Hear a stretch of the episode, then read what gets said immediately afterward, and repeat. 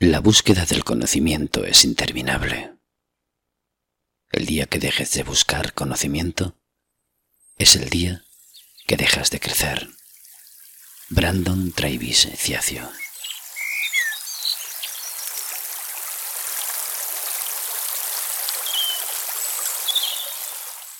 Y es que, según dicen algunos, el conocimiento está en todos los rincones incluso el conocimiento más necio, la palabra aparentemente vacía, el vuelo mágico de la libélula, la fugaz ilusión del tiempo.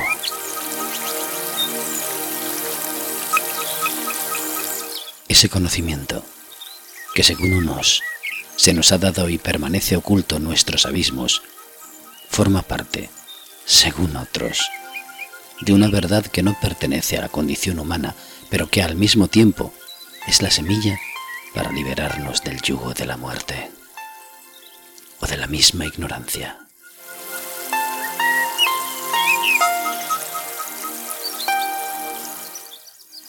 La naturaleza, como ya sabéis, encierra gran parte de ese conocimiento y nosotros, una vez más, intentamos acceder a él en busca de aquellos seres que pretenden enseñarnos a aprender.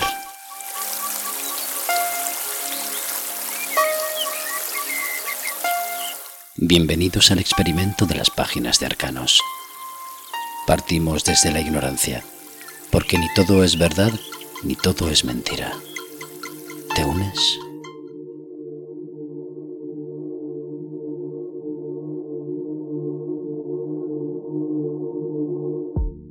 En nuestra andadura anterior, pudimos encontrar a uno de esos buscadores que nos abrió las puertas de su universo de una forma cercana atenta, apasionada y positiva. Uno de esos buscadores que según sus palabras encontró un nuevo sentido, o el sentido de su vida, tras descubrir que no todo está demostrado, que no todo es lo que se ve, que no todo lo que el mundo nos ha dictado es verdad. Luis Pisu es ese buscador que hoy nos ofrecerá la segunda parte de nuestro encuentro.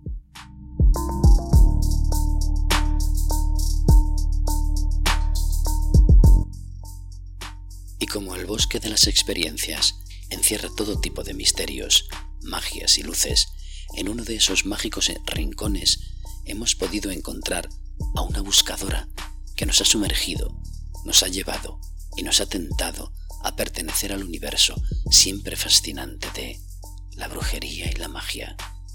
Ella es Sabrina.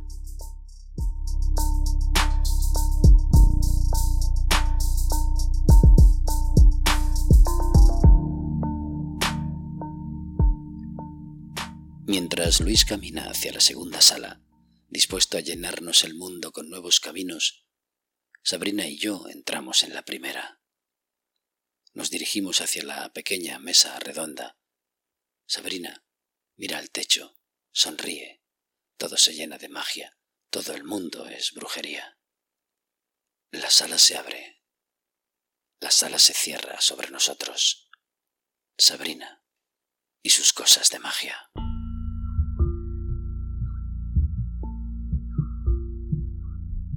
dices, quiero compartir con el mundo esas pequeñas cosas que nos hacen sentir vivos.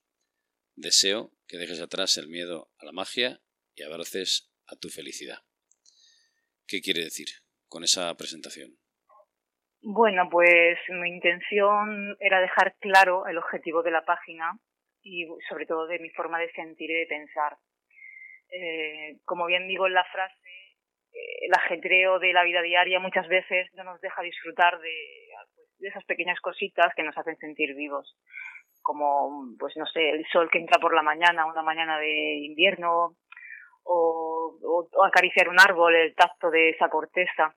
Esas, esas sensaciones cuando estamos sumidos en las prisas de la rutina del mundo más tangible más material pues pasan por alto. Entonces pues es una de mis intenciones.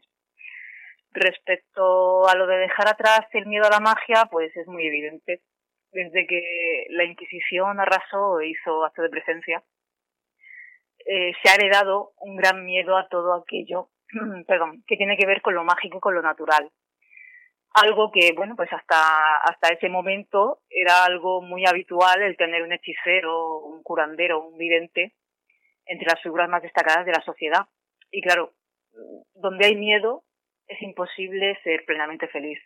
Entonces, pues, resumiendo un poco el propósito de, de mi página, de mis cosas de bruja, es dejar claro, pues, que el mundo mágico es bonito, que todos llevamos algo dentro que nos hace ser brujas, seas hombre o seas mujer, y que siendo conscientes de todos los pequeños movimientos del universo, pues se puede disfrutar mucho más de, de la vida.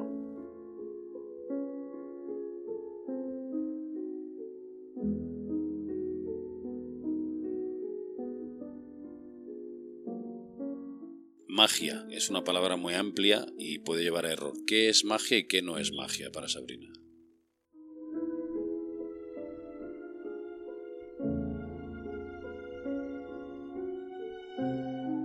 realmente para mí la magia, la magia lo es todo. Todos somos magia, todo hay magia, todo hay magia. Lo que pasa es que mm, es lo que te estaba diciendo, no somos conscientes de ello. Pero todo, hasta cualquier objeto, cualquier eh, planeta, cualquier eh, la luna, el sol, todo tiene ciertas vibraciones. Y entonces esas vibraciones y esa capacidad de transformación ya es magia. Entonces, para mí todo es magia. Y que no es magia, es que es justo lo que estoy diciendo, para mí todo es magia, todo, todo lo que hay en el universo y todo lo que hay en el mundo posee magia. He dicho que todo lo que hay en el mundo y todos también somos mágicos. Exacto, totalmente. Hay quienes son, son conscientes y hay quienes no son conscientes, pero todos en mayor o menor medida lo somos, solo falta querer, querer verlo y bueno, y darle un buen uso a ello, claro, no todo el mundo le da un buen uso.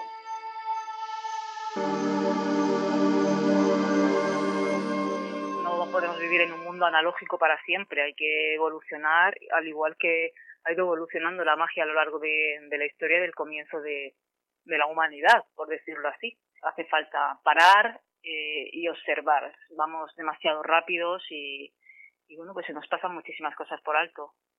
Y que cada cual descubra su propia magia, entiendo, ¿no? Eh, por supuesto, porque no todas las magias son iguales, al igual que ninguna persona es igual a otra.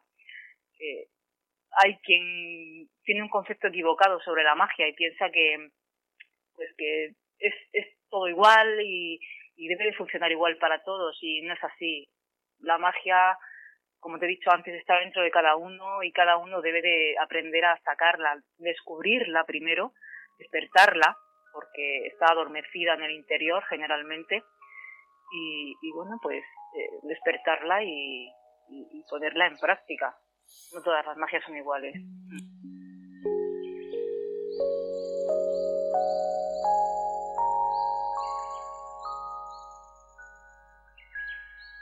hablando de magias diferentes, verde, negra, blanca. Dinos un poco de ello. Mm, yo es que no soy partidaria de, de, colocarle etiquetas o estigmatizar a la magia de esta forma, porque para mí, bueno, el concepto de magia es un, es un concepto neutro, es decir, la magia está ahí y es neutra, no es ni blanca, ni es negra, ni es verde, ni, ni, es roja. Lo que pasa que las personas pues han querido pues eso nos gusta mucho etiquetar y catalogar a la gente a las personas a las cosas. Entonces pues con la magia ha sucedido igual. Lo que pasa es que eh, lo que sí cambian son las intenciones de aquella persona que la practica.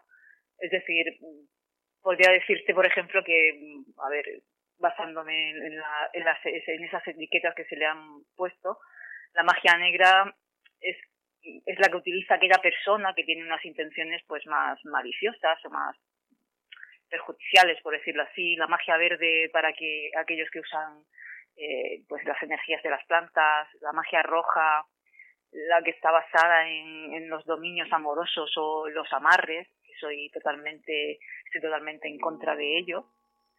Y bueno, pues la magia blanca pues se supone que es la magia de luz, la magia de las buenas intenciones, pero bueno, realmente la magia en sí es neutra. Lo que cuenta son las intenciones de cada persona que la practica.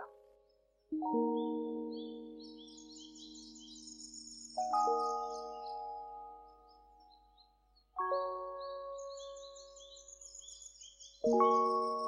¿Qué piensas de la situación actual, Sabrina? ¿Un poco de, magia oscura ha habido por ahí o no tiene nada que ver? Bueno, más que magia oscura, eh, quizá lo que te estaba comentando, intenciones oscuras de, de las personas, que es el, es el, el gran virus de el gran virus del planeta, ¿no? Está, ahora mismo estamos luchando contra un virus muy chiquitito, pero realmente el, el virus más, más perjudicial es el ser humano y las intenciones que pueda tener. Yo, para mí, cuando comenzó todo esto en marzo, en el primer confinamiento, tenía esa una pequeña eh, confianza, no me gusta hablar de esperanzas, pero sí de confianza, tenía la pequeña confianza de que, bueno, pues que ese confinamiento iba a hacer cambiar muchas cosas, que la, la conciencia de las personas iba a evolucionar y que, bueno, que se produciría algún cambio, pero están pasando los meses y veo que eso no evoluciona, sino que está pasando todo lo contrario. Hay mucha gente que está aumentando su odio, aumentando la ira, eh, hay muchísimo dolor, ya no solamente por las pérdidas humanas, sino también por las grandes pérdidas económicas que está arruinando muchísima gente. Y realmente mm, no creo que haya magia negra detrás de todo esto, pero sí creo que hay bastantes malas intenciones de determinadas personas. No, no sé el por qué ni el para qué, pero sí creo que hay bastante malas intenciones en, todo esto. Esperemos que pase pronto y con la menor repercusión posible, la verdad.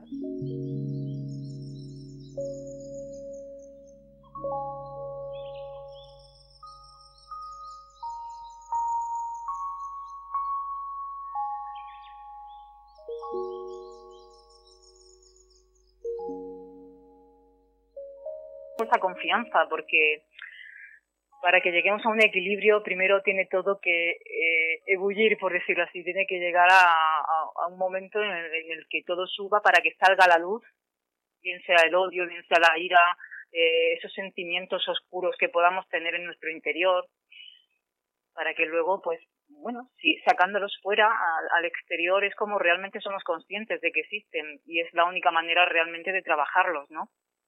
Pero claro, es un trabajo bastante bastante intenso y creo que no todo el mundo está dispuesto o está preparado para hacerlo. Realmente hay mucha gente que prefiere acogerse a ese odio, eh, que estoy realmente asombrada, eh, ya te digo, el ver esa cantidad de ira que se está generando hacia otras personas, culpando y, y, y bueno, pero bueno, sí, confío en que llegue un momento en el que todo esto se equilibre y podamos estar un poquito más en paz.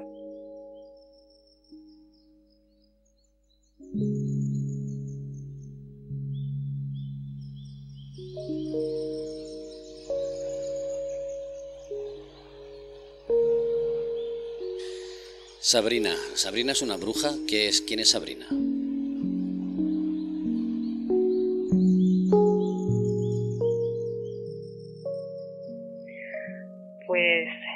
Es una bruja que, bueno, pues soy una persona que está a punto de cumplir los 40, el mes que viene ya entro en la cuarentena.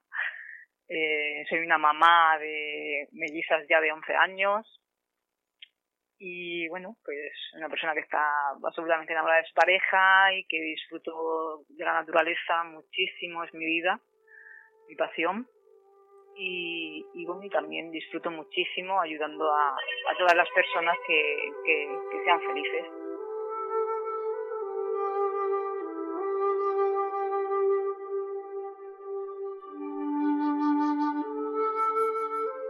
Bruja, explícanos un poco qué entiendes tú por bruja. Bueno, pues para mí una bruja es una persona, ya no digo ni mujer ni hombre, es una persona, todos tenemos dentro nuestro lado masculino y femenino, que pues, pues que está en pleno contacto con la naturaleza y que eh, tiene tal vinculación que bueno pues que simplemente observando y, y, y escuchando y, y sintiendo pues es capaz de pues de de encontrar eh, respuestas a no solamente a, a tus propias eh, vivencias, ¿no? A tus propias situaciones personales, sino también a, manipular esas energías, esas vibraciones que poseen para conseguir alguna finalidad, bien sea medicinal o bien sea eh, energética o de otro tipo. Por decirlo así, es un, como bien digo en mi libro, es una mujer sabia y conocedora de la naturaleza, ante todo.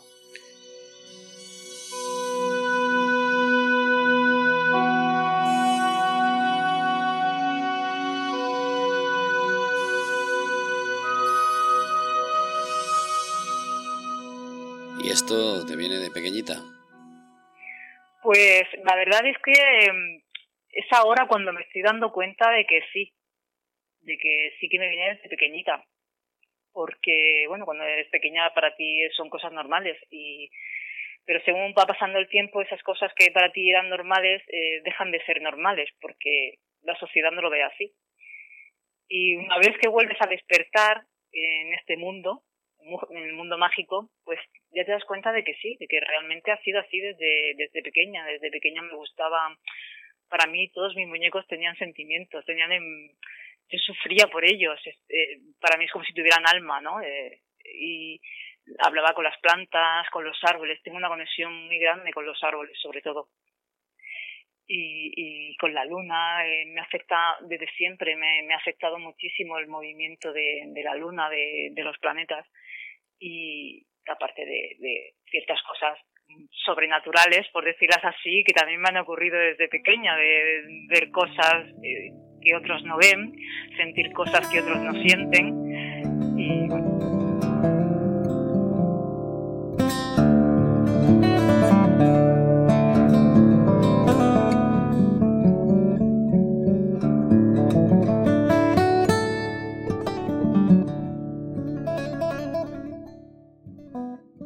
necesitas algún tipo de momento específico para conectarte con tu energía o la magia, algún ritual especial, alguna preparación previa o simplemente... Mm, dinos. Mm, no, la verdad es que no. Mm, por suerte tengo esa, esa facilidad de que, de que conecto y desconecto rápidamente. Eh, para mí no supone ningún tipo de, no necesito ningún tipo de preparación, ni de meditación previa, ni de ritual. Sé que mucha gente sí que la necesita y me parece de lo más normal. Pero bueno, tampoco es por ponerme como una figura superior, ni muchísimo menos. Cada persona es como es. Hay quien tiene conexiones aún superiores, ¿no? Pero por suerte no, no necesito ningún tipo de, de ritual ni de, ni, ni, de método preparatorio para conectar. Rápidamente conecto. De hecho, me pasa al contrario. A veces tengo que ponerme un filtro para no conectar de más. Es decir, para no irme a ese lado mágico tan profundo de una forma muy intensa y quedarme un poco más aquí en el, en el mundo real o en el mundo tangible. Cuando muchas personas piensan, bueno, eh, las brujas o la gente que tiene determinada conexión, eh, bueno, pues eh, debe, debe saberlo todo o debe curar todo, debe sanarlo todo y debe arreglarlo todo. Independientemente de esto, tú sigues siendo un ser humano con una serie de características y eso mm, te llevará a veces a momentos en los que ¿Puedes eh, arreglarlo todo con la magia? Eh, con la magia, pues mm, es que ya te digo, depende del concepto que tú tengas como magia, porque realmente tu propia mente también es magia y genera magia. Entonces, lo que sí que puede solucionarlo todo es tu mente. Es, es, vamos, es fundamental. Cualquier situación que se produzca en tu vida, sea dolorosa o sea cualquier obstáculo tu propia mente la puede lo puede solventar y lo puede lo puede superar entonces para mí eso también es magia hace poquito he pasado por una situación bastante dolorosa muy dolorosa hemos perdido a bueno pues hemos perdido a un bebé que íbamos a tener estaba embarazada de cinco meses y medio y y lo perdimos hace escasamente 20 días. Y bueno pues aparte de unos días que bueno hemos pasado unas semanas horribles como es de esperar, pues podría estar seguir sumida en esa desesperación y en ese dolor, pero bueno, está la magia de la mente y la magia del conocimiento y, y de la aceptación que bueno pues eh, me ha ayudado muchísimo a aceptar eh, esa pérdida esa el, que nuestra niña haya decidido no venir en este momento de la vida y, la verdad es que me está ayudando muchísimo la magia de, mi mente y de mi interior. Aparte de, bueno, también de decirte que también he creado algún tipo de ritual, claro, de despedida y demás que ayuda muchísimo a superar este tipo de duelos. Bueno, desde aquí mandamos nuestros mejores deseos para que pase esto y lo sentimos, la verdad.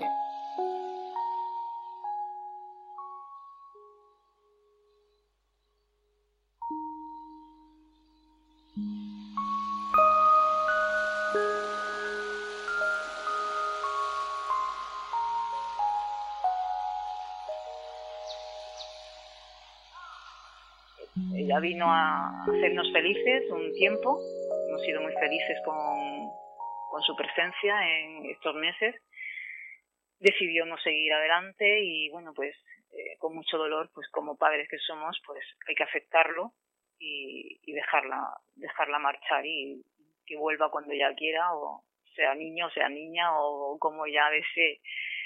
Simplemente pues su energía decidió no, no estar aquí ahora mismo y hay que respetarlo.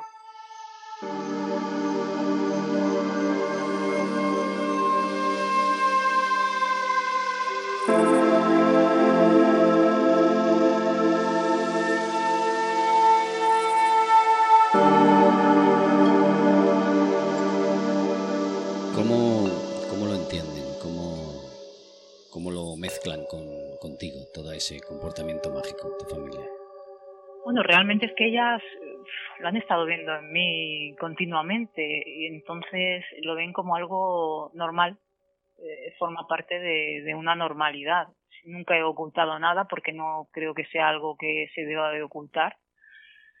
Y, bueno, pues para ellas es absolutamente normal el que su mamá sea bruja. De hecho, eh, alguna que otra vez he ido a alguna charla de, de su cole cuando los papás y las mamás tenían que hablar de su trabajo.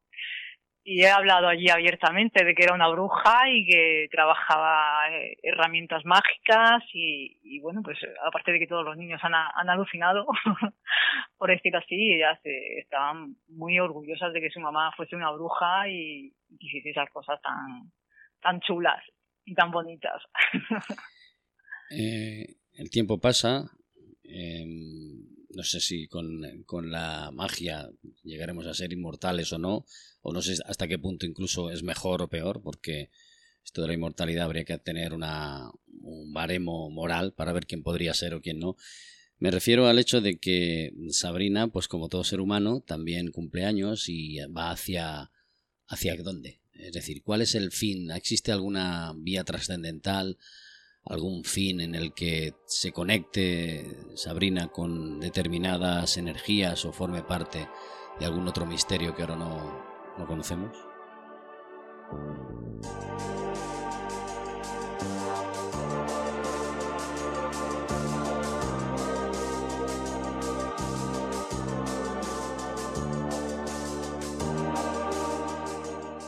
Bueno, pues podría decirse que, que mi vida y el paso de mis años, eh, eh, de mis años físicos, porque, bueno, los energéticos siempre quedan ahí, eh, van hacia, encaminados a, pues, a, seguir manteniendo mi felicidad, la de mis hijas y la de todas las personas que hay a mi alrededor y a las que quiero.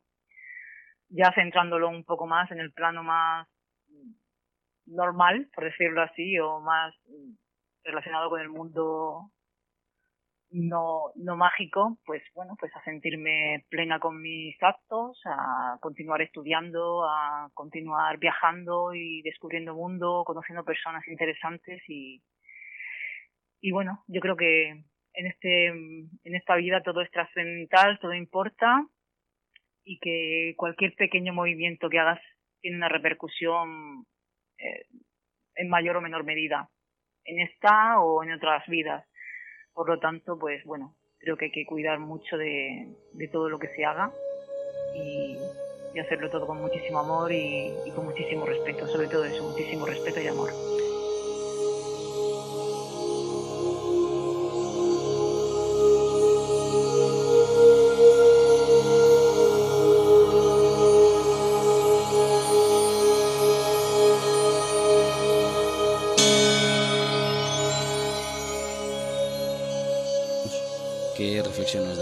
Que después de este pequeño mensaje que nos has dado, y tal y como está la situación ahora mismo, aquellos que dudan o aquellos que tienen todavía determinadas miedos, como nos decías al principio con tu frase, empiecen a superar todo ello. ¿Qué podrías decirnos? Bueno, pues sobre todo que, que hagan, bueno, que se lancen por una cierta anarquía espiritual. Es algo, suena un poco extraño, pero es mi forma de pensar. Eh, el, tener una cierta anarquía espiritual es liberarte de dogmas, de, de vinculaciones religiosas que te, te absorben por completo y que realmente llegan a anular tu propio interior. Entonces, pues bueno, coger las cositas que te aportan, vengan de donde vengan, y, y, disfrutar, disfrutar muchísimo de, todo lo que estés haciendo, sin, sin cohibirte, sin, sin, sin cortarte, por decirlo así, y, dejando que, que, toda su magia salga libremente, sin ningún tipo de, de dogma ni ningún tipo de, de imposición por, por otras personas, porque realmente detrás de esas religiones y de esas deidades siempre hay otras personas. Entonces, eso, un poquito de anarquía espiritual.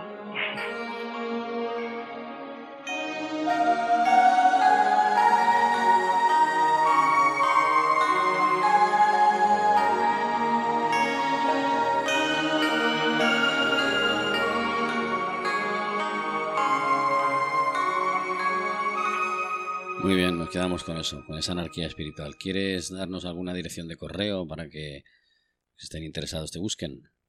Bueno, pues eh, ahora mismo aún estoy trabajando en una web, pero desde hace cinco años podéis encontrarme, me pueden encontrar en Facebook como Mis Cosas de Bruja y en Instagram igual como Sabrina de Mis Cosas de Bruja. Si prefieren un correo electrónico para escribirme por cualquier cuestión o, o, lo que necesiten, pues me pueden encontrar en miscosasdebruja.gmail.com. Pero bueno, generalmente escribiéndome por privado en tanto en Facebook como en Instagram, contesto siempre, siempre a todo el mundo. Muy bien, pues Sabrina, lo dicho, nos quedamos con más ganas de escuchar tus palabras y si te parece, más adelante, pues podemos volver a ponernos en contacto contigo e indagar un poco en ese mundo mágico y decirnos también exactamente pues qué cosas haces, cómo lo haces, cómo cómo te introduces dentro del mundo mágico, si quieres hablarnos un poco más de esos espacios personales cuando entras en conexión. Claro, perfecto, perfecto. Cuando, cuando quieras, aquí estoy. Muy bien, pues muchísimas gracias, Sabrina, por tu muchísimas gracias a ti. aquí en el experimento de las páginas de arcanos y continuamos. Muchas gracias. Gracias, feliz tarde.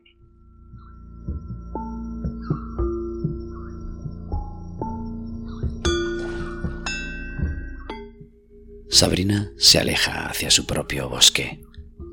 Se despide de nosotros. Sus palabras nos han mostrado un universo en el que todos somos capaces, todos somos capaces de despertar la magia. Un universo en el que todos somos capaces de ser magia, en el que todos somos un poco de Sabrina, un poco de brujería, un poco de algo que tal vez podremos alcanzar algún día. Gracias, Sabrina. Volveremos a encontrarnos.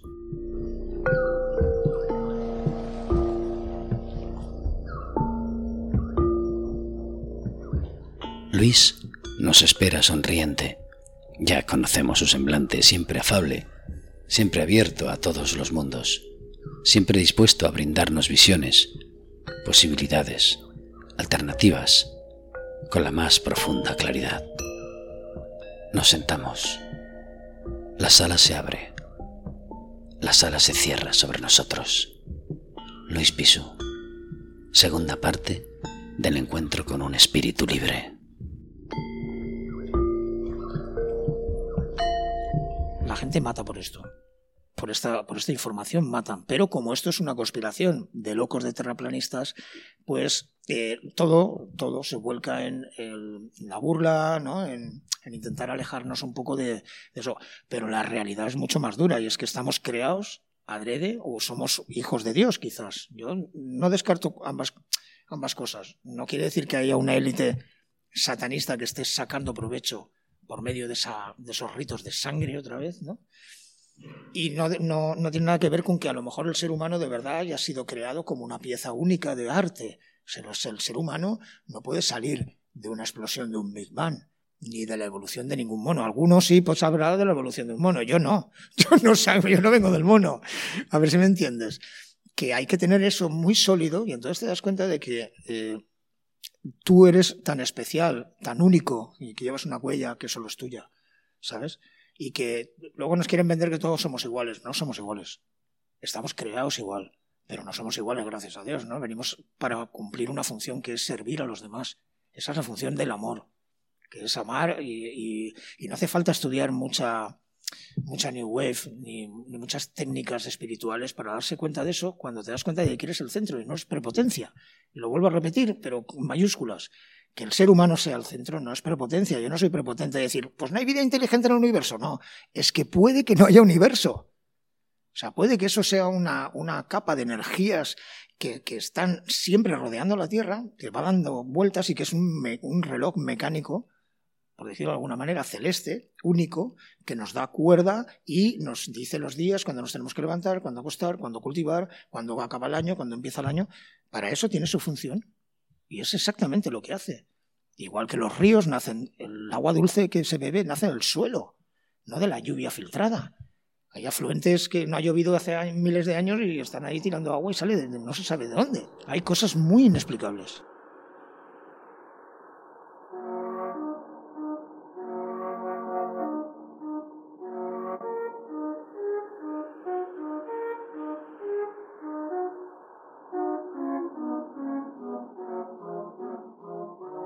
Estamos viviendo desde hace muchísimos millones de años una gran mentira.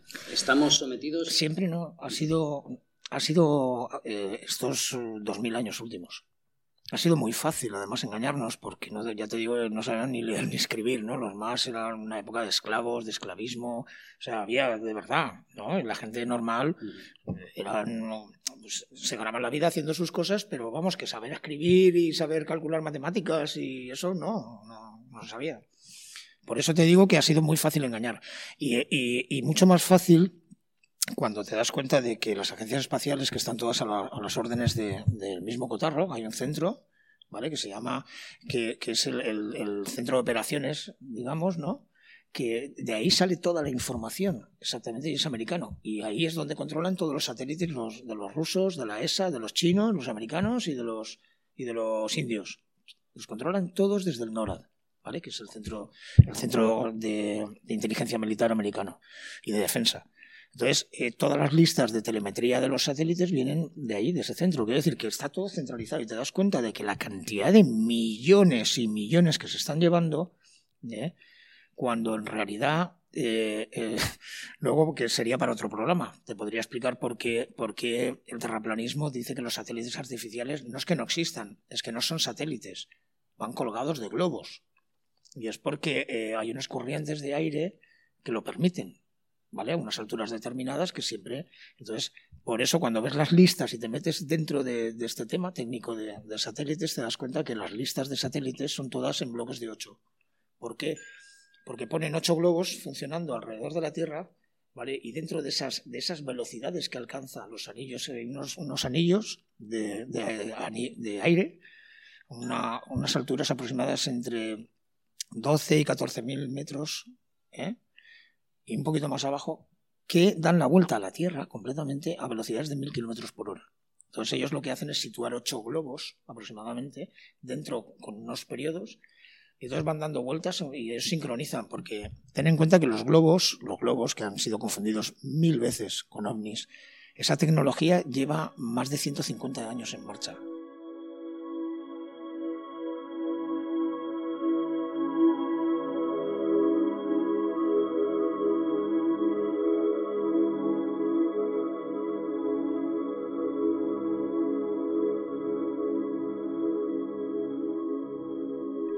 Nos han hecho creer que los globos ya no se utilizan, pero se utilizan más de lo que nos creemos. De hecho, se tiran en zonas que nadie los ve. Entonces, el mismo satélite pueden llegar hasta un globo puede llevar un aparato de dos toneladas perfectamente y están en el aire durante dos años, tres años. Es increíble, pero son balones de alta presión, super balloons, que miden pues como un este edificio. Los cargan de, tal manera de, helio, les ponen unos sistemas que hay ahora de, de energía iónica, son motores iónicos que se descubrieron en 1920, por cierto. La energía iónica, los motores iónicos que dicen ahora que los cohetes van a llevar motores iónicos, eso se descubrió en 1920 por Thomas Tansen Brown, que es la energía electro, digamos, la antigravedad electrónica, ¿vale? Se llama electrogravedad. Pues la electrogravedad ya existe, entonces ponen, sitúan globos que salen como mil veces más barato que tirar un cohete, por eso los cohetes caen todos al mar. Antiguamente, ahora no porque caen vertical, ahora el cohete cae vertical y aterriza en el barco, bueno, Sí, podría ser, pero bueno, vale. Pero antiguamente veías, y lo ves, cuando se tira un cohete hay una parábola evidente que luego el locutor de televisión te dice, no, no, es que van a dar la vuelta a la Tierra para coger más velocidad y salir disparado. No, no, no, es que se caen en el agua. Es que no salen, los astronautas no salen a ningún lado. Entonces lo más, lo más alto que se ha podido subir es a esas alturas, 120, una cosa así, que ahí sí que hay una línea de flotabilidad a 120 kilómetros, parece ser que haya como un campo magnético o, una sustancia, una gaseosa, que tenga una densidad muy, muy densa, ¿vale? Y, que permite hacer como si estuvieras en antigravedad. Por eso hoy tengo, tengo una noción de un ingeniero que trabaja en España que dice, no, no, la ISS está aproximadamente a unos 70 kilómetros. Así no sería imposible verla a simple vista desde tierra.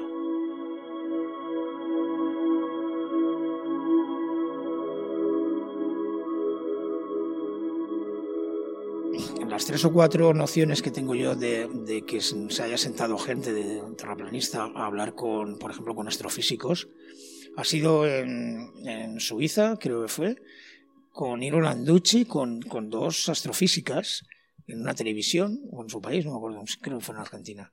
Y, las chicas no podían salir por ningún lado, porque claro, llega un punto en que, en que hay cosas que por mucha matemática que tú enseñes, ¿vale? No te demuestran la, lo que tú estás observando. Y ahí entran ya, ahí entra un, tema ya mucho más delicado, ¿sabes? Porque el agua, ya te, ya te he dicho antes, ¿no? Si, si tú ves un, una distancia de, de más de 105 kilómetros, ves la isla de Ibiza, pues si la Tierra fuera como te dicen, no la podrías ver. Entonces ahí tienes un dilema matemático que hay que resolver y, claro, eh, cuando el que ha estudiado una carrera se ha dedicado a estudiar lo que le han contado que estudie, no es un laboratorio para investigar, es para aprender algo que ya está escrito. Entonces, claro, la gente se lo aprende, por eso viene la dialéctica de ese enfrentamiento de... Entonces lo que, ha pasado que muchos, muchos de esos profesores se han venido a nuestro bando han hecho libros, como por ejemplo eh, Gorostizagan en, País Vasco hizo un libro que era un profesor de matemáticas y un compañero suyo que trabajaba en la universidad y los tiraron a los dos por hacer un libro que dice que sin embargo no se mueve, como demostrando matemáticamente y científicamente que la Tierra no se mueve. Es que además no hay ninguna prueba. No hay ningún, eh, ninguno de los experimentos que se han hecho, ni el de Carnot, ni el de ni, ni, la falla de Iris, no, no, demuestran que la Tierra gira. Entonces, ni el péndulo siquiera. Los péndulos están quietos. Tú dejas un, un peso en una cuerda, y eso no se mueve. Eso se queda ahí. Entonces, en los museos eh, interactúan con motores, lo ponen en marcha con un motor. Es decir, y luego hay un electrimán en el centro, para, ¿sabes? O sea, que ojito con lo que eh, hay que cambiar el chip. Yo creo que tenemos que cambiar el chip. Es una nueva raza. Estamos, estamos eh, alimentando una nueva raza de, de, seres. No sé si serán superiores o qué es lo que son, pero esa, por eso es el tema. Ese es el tema. O sea, todo eso tiene el destino de que la Tierra estará completamente dominada por, esos, por esas fuerzas y el resto de los humanos que queden estarán de servidumbre para ellos, igual que hacemos nosotros como, cuando te quieres llevarte un gato a tu casa. Disculpa, ¿y la tecnología tiene algo que ver ahí? La llegada Mucho. Wow, wow, espera. wow, claro, claro, claro, claro. Fíjate, llegué a pensar un día, bueno, ya sabéis lo del transhumanismo. El transhumanismo que viene y la, y la tercera revolución industrial que viene va a tirar. Si ahora hay una pandemia y hay 7 millones en España parados y todo el planeta está con un caos que te cagas, cuando venga la revolución industrial de los robots a saco, que para eso han preparado el 5G que se, enchufa en diciembre, aquí en España, van a ir a la calle, pues si te digo yo que más de un cuarto de la población a la calle, porque no va a haber trabajo para ellos, porque no tienen nociones de robótica. Y los robots van a arrasar el, el planeta. No van a haber ni conductores de camiones, ni taxistas, ni cajeros en eso. En las fábricas trabajarán dos operarios solo para una fábrica que podrían estar trabajando antes mil personas, con tres operarios, solucionado. Va a la calle, todo Dios y el resto que se queda, ¿vale? Con unas normas súper estrictas, tipo Gran Hermano, tipo 1984 de Orwell, y con eso se alimentan la raza que ellos, el camino de esa raza, que por cierto están viviendo en territorios mucho más allá de, la, de los hielos. Que ahí es donde entra el tema de los mapas antiguos, que ahí es cuando ya flipas. Ahí sí que dices, esto ya sí que no puede ser.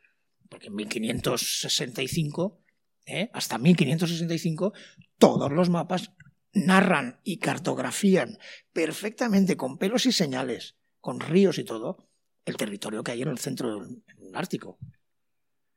O sea, ojito con lo que estamos hablando. Y de repente Mercator hizo así, fue muy bien pagado. Y los mapas, todos los mapas, ten en cuenta que los cartógrafos hacen los mapas copiando unos de otros. ¿Vale? Y por nuevas medidas y tal, pero vamos, que ya el estándar es el estándar. Y la proyección cilíndrica de Mercator se ha quedado ahí plasmada desde 1590.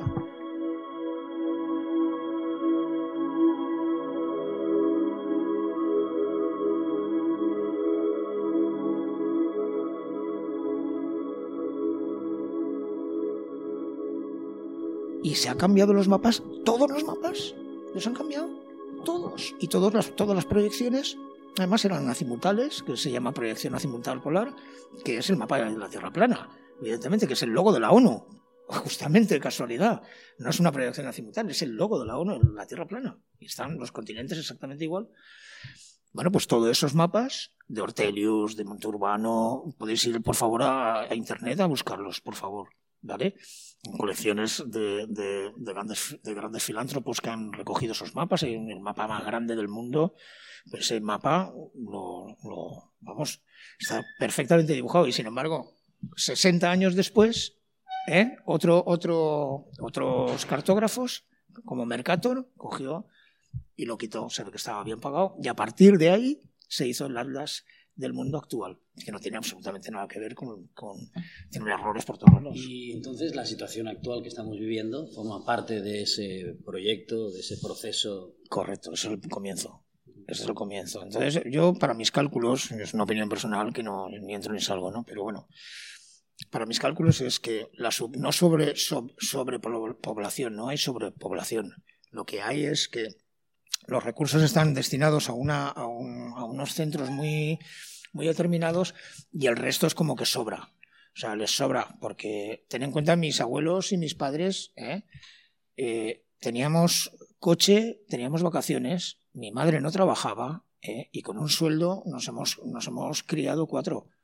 Con un sueldo. Hoy en día, entonces quiero decir, e, e, esa, esa, esa trayectoria exponencial va a llegar a un punto en que tú vas a trabajar para el gobierno. Seguro, sí o sí. O sea, de aquí X años. La tecnología que me decías, me reía porque yo siempre he tenido una idea y parece muy dispar, pero os voy a contar una cosa. Imaginaros ahora que en pleno siglo XX, XXI, hemos llegado a hacer eh, clones de una oveja, como la Dolly, ¿te acuerdas? Sí, sí, sí. Clonando, ¿eh? Clonando solo. Bueno, con ADN, moléculas, tal, vale. ¿Quién te dice a ti que con la tecnología digital, con los con todos los avances que hay, vamos a crear un ser humano un día, no un robot, no, crear un ser humano de carne y hueso con su propia conciencia, y eso algún día, ¿vale? Los utilizamos como robots, ¿vale? Pero algún día evolucionan de tal manera que se quedan ellos y tú, nosotros los auténticos, desaparecemos. Podría ser, no es una novela de ciencia ficción, se podría dar el caso, ¿no? Eso es lo que podría ser que nos haya pasado. O sea, nosotros no ser exactamente humanos de la Tierra, sino una intervención genética de alta tecnología, o como tú lo quieras llamar.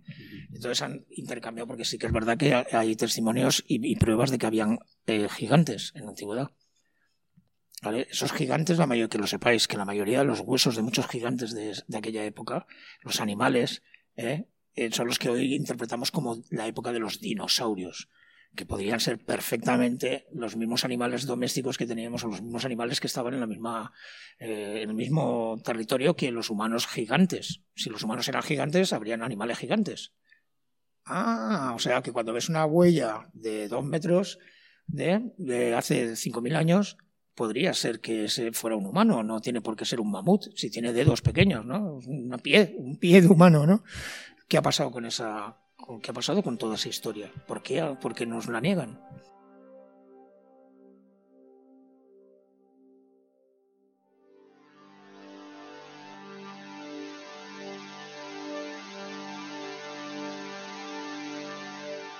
Yo tengo testimonios en el pueblecito, en un pueblecito al lado de Játiva, no me acuerdo ahora. Tengo un testimonio súper importante de, los abuelos de allí que quedan, que, que, hace unos años tenían ya casi 100 años. ¿Eh? Los entrevistó una persona que yo conozco y me lo contó, que es muy aficionada también a buscar misterios. Dice, mira, pues, eh, mira lo que me ha pasado. Dice, atestiguan que en la época de Franco, cuando removieron, hicieron eh, reformas en el cementerio, ¿vale? En la época de Franco, ¿eh? Resulta que excavando y tal empezaron a salir unos huesos muy raros. Bueno, total, que, que al final eran, eran tres personas, pero de un tamaño de alrededor de cuatro metros y pico. Bueno, total, que eso llegó al pueblo al lado, la noticia enseguida, y vino la Guardia Civil. Cogió todos los huesos y habló con uno por uno de todos los habitantes de ese pueblo diciendo, no, no se puede hablar de esto, esto está requisado por, por el generalísimo y esto se va a un museo que no se os ocurra decir nada, pues todavía quedaban abuelos hace pocos años que lo narraban y era verdad. Desaparecieron esos huesos. ¿Qué quiere decir? Tú ahora esquematiza lo que te estoy contando de que vamos por razas, pero todos estamos dentro de la Tierra. No han venido de extraterrestres de ningún lado porque puede ser que no podamos salir al espacio y por lo tanto del espacio que entren cosas es dudoso. Hasta incluso un meteorito puede ser un trozo de hielo que, hay sustancias eh, eh, a ciertas altitudes que van cambiando de densidad y de temperatura y se convierten en superfluidos. Entonces hay gases que te pueden hacer perfectamente cosas que tú ni te las imaginas, como la flotabilidad. Y no es que estés en el espacio, es que la densidad de ese gas te hace flotar. Y hay una cosa que se llama hexacloruro de azufre, que el hexacloruro de azufre hace eso, que es lo contrario que el helio. El helio te hace con la voz, pues esto te lo hace grave. O sea, la densidad, y se puede respirar, y no sabe a nada, y no es, no es letal. Pero está ahí, en una capa de la atmósfera, ahí. Pues esa puede ser la causante de que no se pueda ni entrar ni salir. Para Luis, no existen los extraterrestres, la religión es una pura invención, el dinero crea, es un elemento más creado para el control, para, los, eh, para supeditarnos a toda la historia que forma parte de nuestra humanidad, de nuestra evolución aparente, es un bulo creado por y para esas intenciones?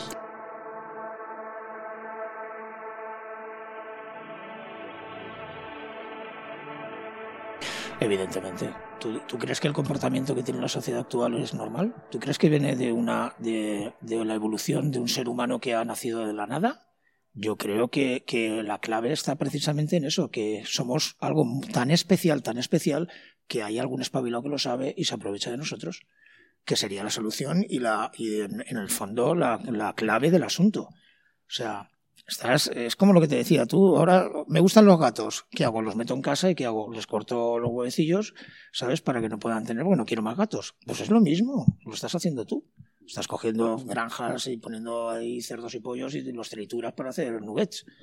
Lo estamos haciendo nosotros. O sea, no me extrañan nada. De todas estas personas que son contactados o que conectan con maestros ascendidos o que tienen conexiones con esos supuestos extraterrestres mensajes elevados y demás, todo ello forma parte de fantasías espirituales, de la necesidad de no morir o de crear. ¿Qué piensas? Vale, ahí has dado. Ahí son, tiene dos.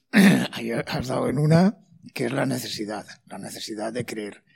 Como, como nos han, o sea, como nos, como nos han separado de nuestro origen real, es que estás en un territorio en el cual, si todos supiéramos nuestro origen real, y si esto fuera de verdad, si yo ahora lo que estoy contando es real, ¿eh? resulta que vivimos en un sitio que es un terrario. Nos han puesto aquí y la verdad que los seres humanos, la, por naturaleza, son bellas personas. Los niños nacen con unos sentimientos impresionantes. Un niño no tiene maldad, se va haciendo, ¿no? Pero cuando nace no tiene maldad. Entonces, mi planteamiento, ¿no? Si nos diéramos cuenta de eso, ¿tú crees que la sociedad actual hubiera llegado al punto en el que hemos llegado, en el cual eh, gastar, tener dinero como los, yo sé, como la gente de los amos del petróleo, ¿no? Que se tira el dinero ese haciendo coches de oro, grifos de oro, todo de oro, con tal de tirarlo, luego lo dejan, abandonan en el desierto. Esa gente no le importa absolutamente nada el alma humana, ¿entendéis? No, los valores ¿eh? humanos de, de esta generación deberían de ser el saber que de verdad has nacido, que eres único, que no hay nadie que te vaya a salvar de nada porque tú eres hijo ya de algo sumamente superior, vienes de algo muy elevado. Somos hijos de algo muy elevado, por eso somos casi perfectos. Y no vamos a conseguir nunca evolucionar espiritualmente hasta que no descubramos dónde vivimos. Por eso el movimiento terraplanista ha crecido tanto. Porque ahí está la clave. De hecho, te voy a decir una cosa. Yo desde que eh, entiendo el concepto geocéntrico soy mejor persona. Me, esfuerzo más por ayudar a todo el mundo porque es que me doy cuenta de que es lo único que nos puede salvar. No hay ningún salvador nada más que nosotros mismos. Si tú lo que necesitas ¿eh? y ves que necesita otra persona, lo haces por él, a ti otro lo hace por ti y se arregla el mundo en dos días, en dos semanas te arreglo el mundo.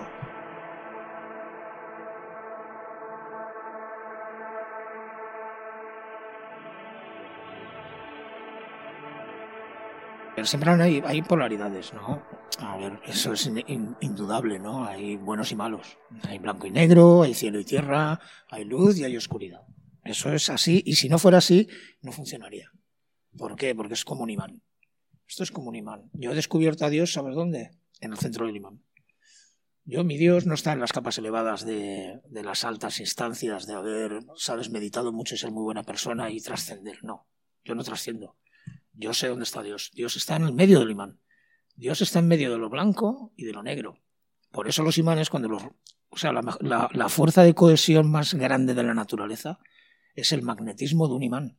Porque lo que hay dentro de un imán, de una barra de imán, en el centro, se están reuniendo dos electrones que están completamente opuestos, que no se pueden ni ver. Sin embargo, en el centro del imán cohabitan y cuando rompes el imán, se convierte en dos.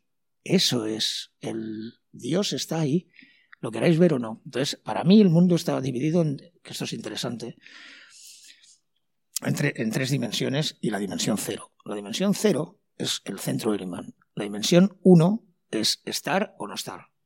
¿Vale? Es la polaridad. ¿Estás vivo o estás muerto? Eso es la dimensión uno. Un bit digital. O cero o uno. Punto. ¿Vale?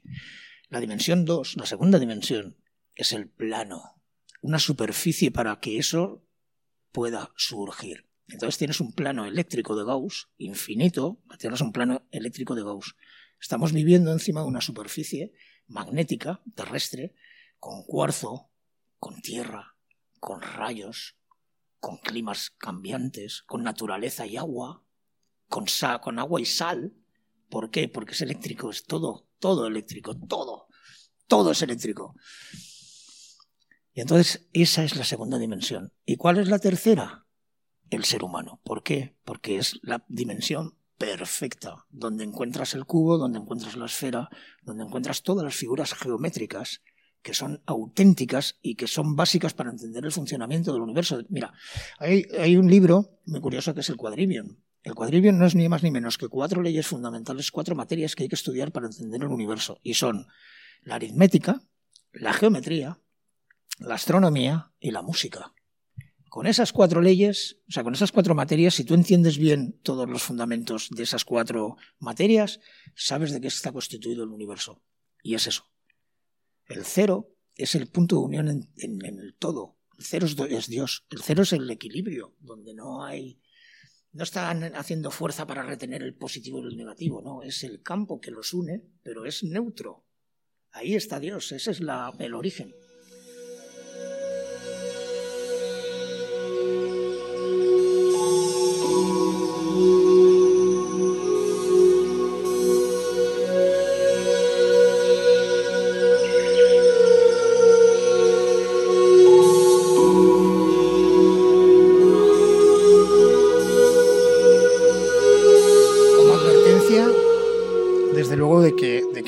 Empecemos a, a, levantar la, a levantar caretas y empecemos a, ver la verdad y eh, hay que volver a estudiarlo todo pero por los medios por medios distintos porque no es solamente YouTube el que te va a informar ¿eh?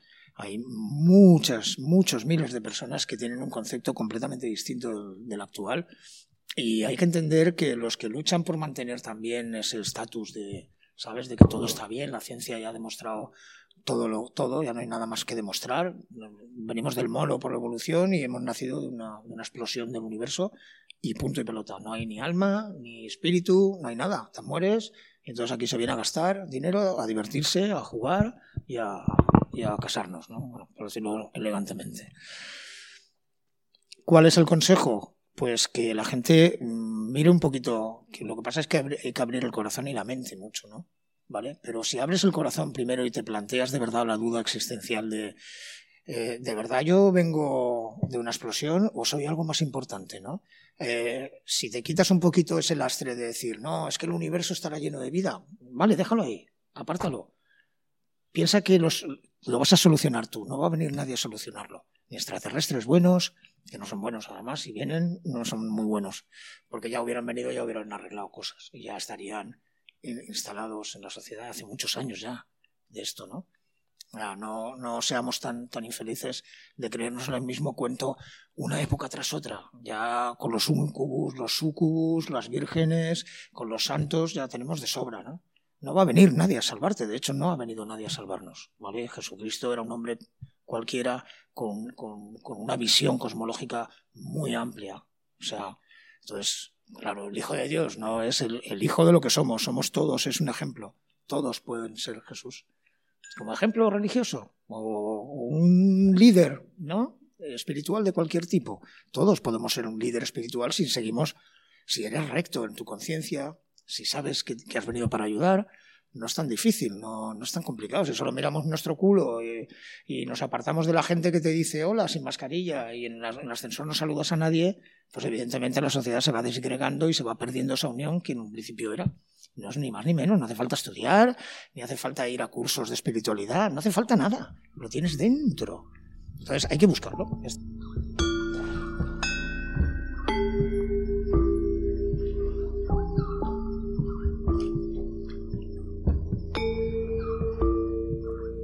Luis se aleja, pero como ocurre con todos los buscadores, no será para siempre.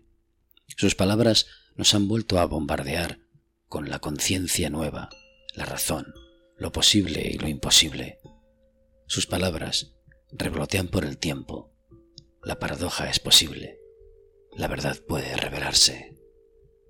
Gracias, Luis. Volveremos a encontrarnos. Nosotros cerramos las salas de los encuentros Paso a paso estamos buscando nuevos escenarios en los que establecer una nueva base, nuevos encuentros, nuevas experiencias. En un tiempo cambiaremos de nombre, de símbolo, de mundo, y siempre para seguir en busca de aquellos que nos saquen de la oscuridad.